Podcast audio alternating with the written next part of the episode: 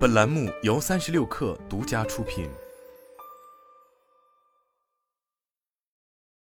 本文来自三十六氪，作者郑灿成。北斗芯片公司华大北斗已于近日签署上市辅导协议，辅导机构为中信证券，辅导时间将从二零二二年 Q 四到二零二三年 Q 一。华大北斗是三十六氪长期关注的公司。其专注导航定位芯片、算法及产品，产品涵盖芯片、模组、天线和终端解决方案，可应用在消费类电子汽车和物联网等领域，比如共享单车、车载应用、无人机、智能终端等。值得注意的是，辅导备案报告显示，华大北斗无控股股东或实际控制人，这也意味着华大北斗股权结构较为分散。三十六氪通过查看天眼查发现。其最大股东为中电光域产业发展有限公司，持股比例仅百分之十七点八。华大北斗成立于二零一六年十二月，脱胎于中国电子信息产业集团有限公司旗下导航芯片设计业务，由中电光域、上海汽车集团、北京汽车集团、波导股份、晋嘉股份等企业共同投资成立。